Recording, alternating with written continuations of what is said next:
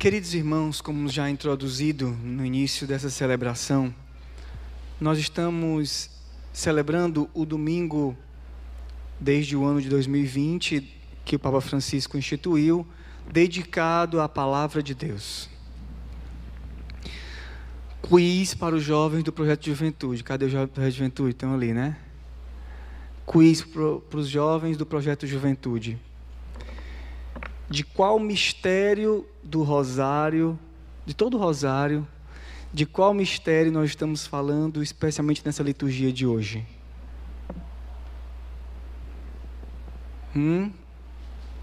Hum? Terceiro. Olha aí, tá vendo? É um menino exemplar. Terceiro mistério do, do, do terceiro. Terceiro. Como é, padre? Terceiro mistério luminoso. Era só para testar, né? Para saber se estava todo mundo atento. O terceiro mistério luminoso. E o que diz o terceiro mistério luminoso? A pregação de Jesus, né? o, o anúncio do reino e o convite à conversão. Jesus começa a anunciar aquilo que ele tem para anunciar. E é isso que nós veremos a partir de agora, a partir desse domingo, nos domingos seguintes no Evangelho de Marcos. Essa manifestação de Jesus, da revelação de Jesus e da Sua palavra. Da palavra de Deus, da palavra de Deus. Hoje, uma coisa é bem interessante. Logo, se coloca em evidência que o tempo se completou. E como é que o Evangelho coloca em evidência que o tempo se completou? Logo no comecinho do Evangelho. João Batista foi preso.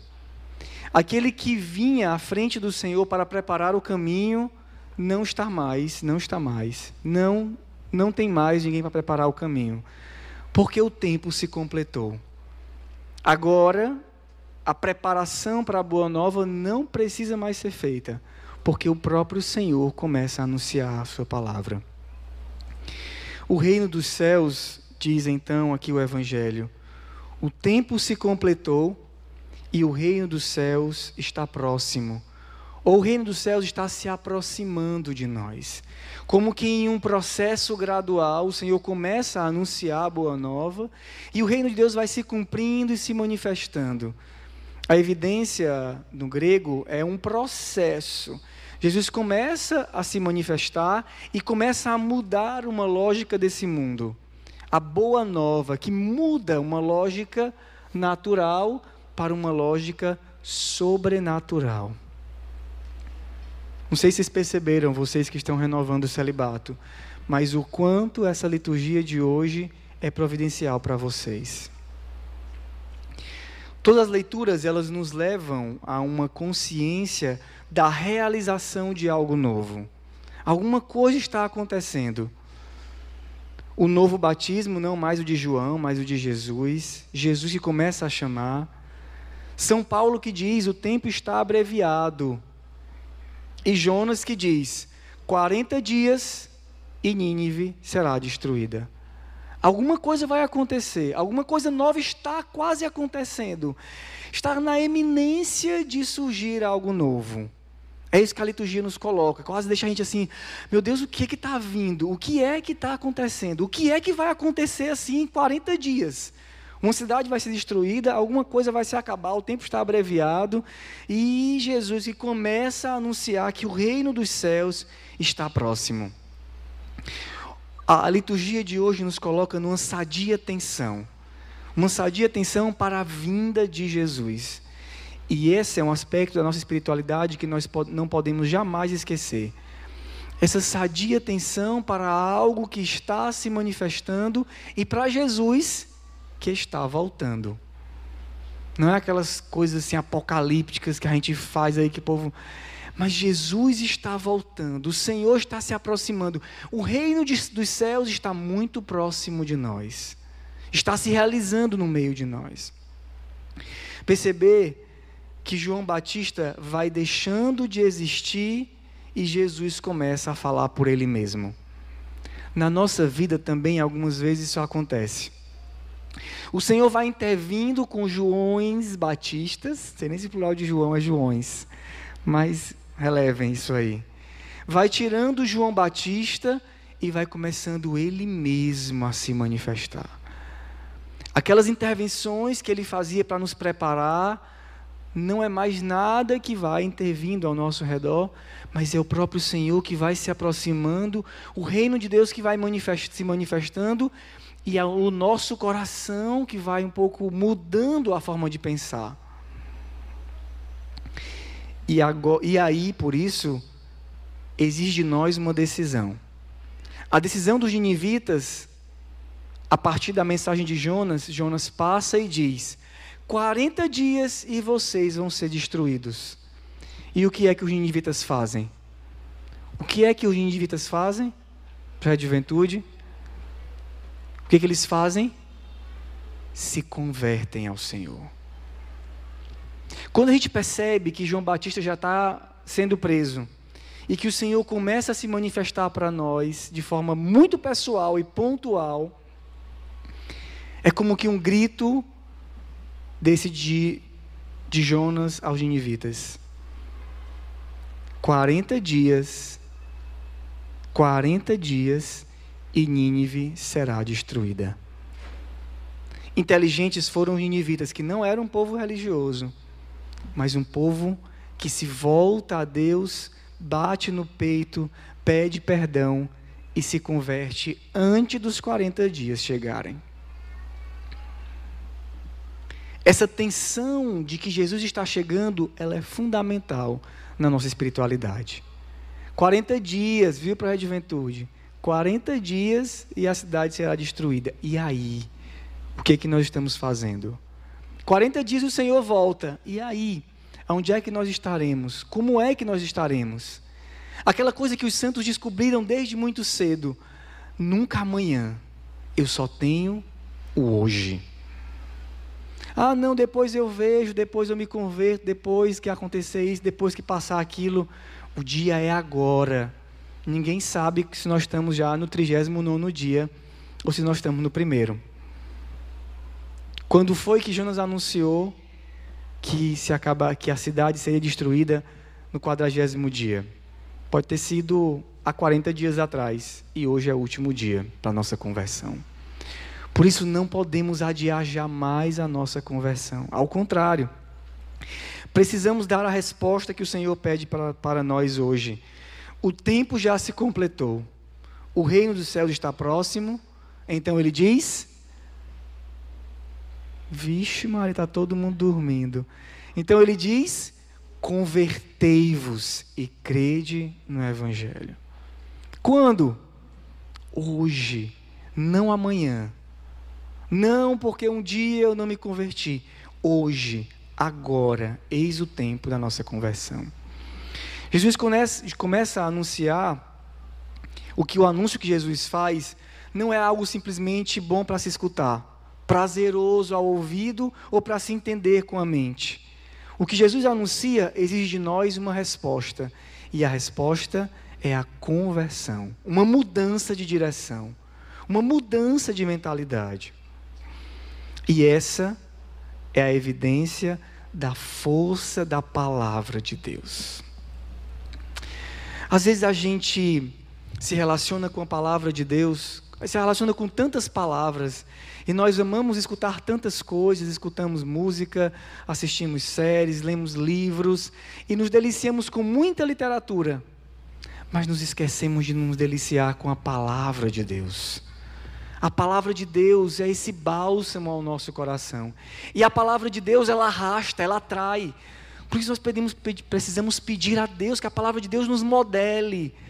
Olha que coisa impressionante. Jesus passa, vê aqueles homens e diz: Segui-me, e eu farei de vós pescadores de homens.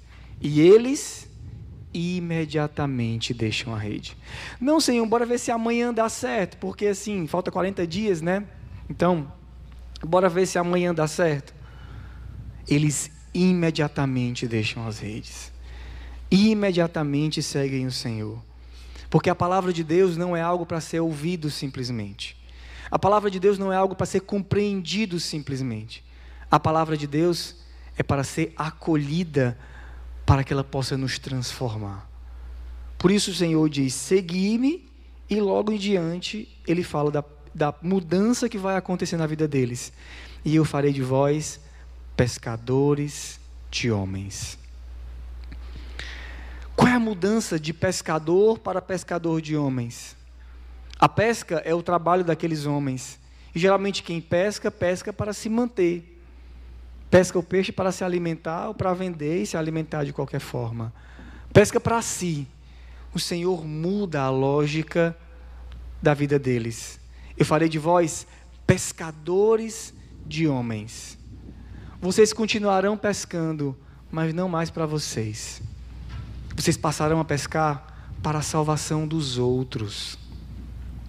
E aqui está a conversão. Parar de viver para si e começar a viver pensando nos outros.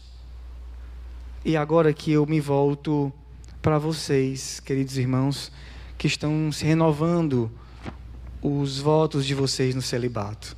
E falando para vocês, eu queria que todo mundo escutasse bem, ouvisse bem, abrisse bem os ouvidos. A vida de vocês foi transformada pelo Senhor. A vida de vocês é um grito de que a pescaria não era mais suficiente para vocês. Não adianta mais pescar para simplesmente se dar bem ou se alimentar. Vocês escutaram a palavra do Senhor e a palavra do Senhor não foi apenas uma voz. A palavra do Senhor desceu no coração de vocês. E porque a palavra desceu no coração de vocês, vocês transformaram pela graça de Deus, a vida de vocês não em algo para vocês mesmos, mas para os outros. E isso é um sinal de que o reino dos céus está muito próximo. Porque se o reino dos céus estivesse longe, vocês poderiam fazer isso amanhã, ou depois, ou depois. Mas o reino dos céus está muito próximo. E vocês são uma lembrança para nós de que o reino dos céus está muito próximo. Sabe-se lá quando é que ele vai chegar mas está muito próximo. A palavra de Deus não só. Vocês não só fizeram da palavra de Deus a vida de vocês como um microfone para ampliar a palavra de Deus, mas vocês a encarnaram e a testemunham com palavras e com a vida de vocês. Os ninivitas se converteram com a pregação de Jonas. Vocês não simplesmente se converteram com a pregação de Jonas, mas vocês encarnaram a palavra de Jesus. O Senhor, como que diz a vocês: Eu vos pesquei, agora pesquem. Eu salvei vocês, agora salvem os outros. Eu dei a minha vida por vocês, agora deem a de vocês para os outros. A palavra de Deus precisa nos plasmar. E vocês veem aqui pessoas que foram plasmadas pela vontade de Deus com imperfeições, com limites, como todos nós, mas que não fizeram da palavra de Deus uma voz que foi falada e que ficou no ar, mas a palavra de Deus que foi acolhida no coração e foi se transformando em carne. Como na Virgem Maria, que engravidou da palavra do Senhor, da vontade do Senhor, vocês também se tornam para o mundo esse sinal de homens e mulheres grávidos da palavra do Senhor. Por fim, eu queria pedir a vocês uma coisa.